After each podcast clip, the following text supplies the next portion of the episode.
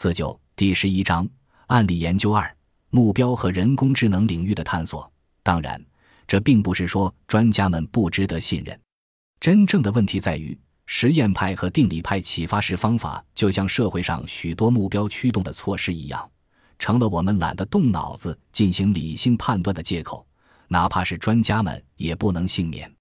如果评审员不喜欢的算法表现的比他们喜欢的算法差，那么他们就可以无脑的否定前者；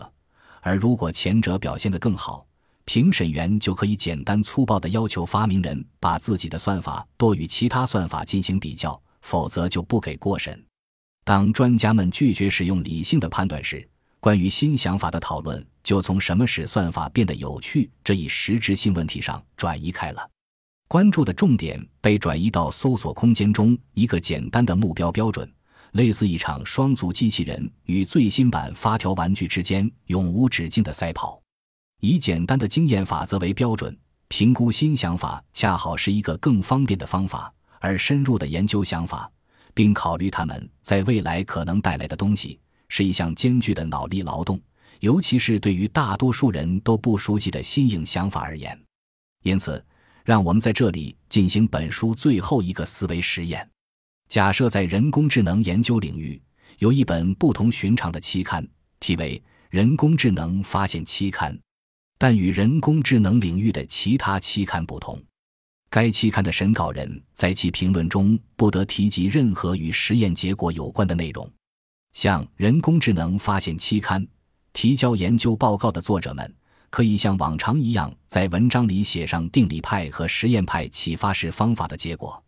但审稿人不能像以往一样以这些结果为基础进行评审。因此，审稿人不得以一个新算法的性能表现比另一个算法差为理由而做出单方面的批贬。审稿人也不能要求作者提供更多的比较数据和基准测试数据，更不能抱怨作者没有提供理论上的保证。还不能批评说新想法在理论层面的结果不够出彩，但在这些规则之外，审稿人可以随心所欲地争论这个想法是否应该发表。更重要的是，这些评审员并不是随机选择的，而是从人工智能研究人员的精英中挑选出来的。现在我们要回答的问题是：在《人工智能发现》期刊上发表的文章，比在该领域最著名的期刊上发表的文章差吗？还是说他们要好得多？如果你是一名人工智能研究人员，知道人工智能发现期刊的审稿人不能从性能表现或理论保障角度对作者提出任何褒贬，你会读人工智能发现期刊的文章吗？人工智能发现期刊所做的是挑战并要求其审稿人专注于文章的主旨内容。审稿人将从人工智能的实验派和定理派启发式方法中解脱出来，这意味着他们只能去思考文章的核心思想，并判断它是否足够有趣。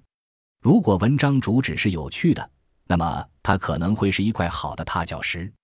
这些审稿人拥有人工智能研究领域最聪明的头脑，他们深入思考的重点应该是文章里的观点是否能改变人工智能领域的未来。因此，他们的大脑必须去消化理解作者想法背后的真实意图，而不是简单的依赖传统的启发式方法进行评判。没有任何明确的规则可以让人快速的否定或接受作者们提交来的新想法。对他的评判需要经历真正的一而再、再而三的考虑和斟酌。与其猜测人工智能发现期刊对人工智能领域的影响有多大。不如探讨一下其中产生的一个有趣悖论：如果人工智能发现期刊被证明比最顶尖的传统期刊更差，那么这对身为评审员的专家来说意味着什么？但如果人工智能发现期刊被证明是更优秀的刊物，那么对于指导该领域的启发式方法又意味着什么？无论是哪种情况，都会有一方存在问题。如果我们只能在目标驱动的模式下思考，那么我们根本就没怎么思考，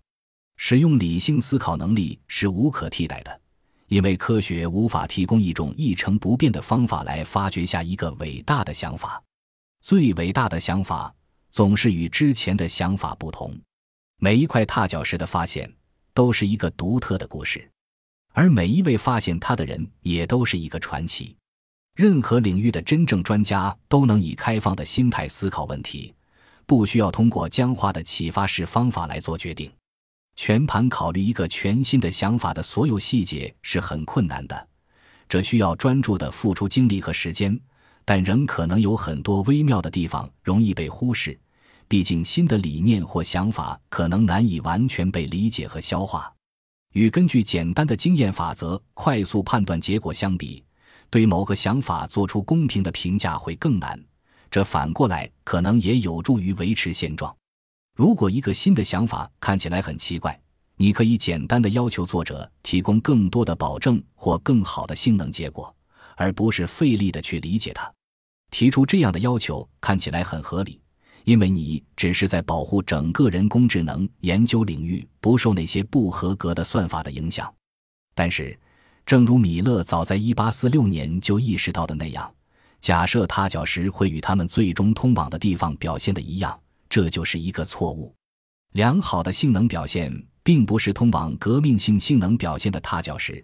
理论保证也不是通往伟大启示的踏脚石。如果很难想到除了争论性能或保证之外的其他选择，那么事实上还有许多其他重要的线索可供我们考虑：灵感、优雅、激发进一步创造力的潜力、发人深省的构造、对现状的挑战、新颖性与自然的类比、美感。简洁性和创造力，所有这些对于一个新的算法或任何其他类型的新想法而言，都是可能的线索或判断标准。虽然它们可能缺乏目标性，但其说不定正是进一步解放人工智能领域以及许多其他领域的关键要素。任何人都可以说性能应该提高，但谁有勇气看到某一想法背后的美妙之处，而放下对其性能的关注？这样充满勇气的专家必然是多多益善的。本集播放完毕，感谢您的收听，喜欢请订阅加关注，主页有更多精彩内容。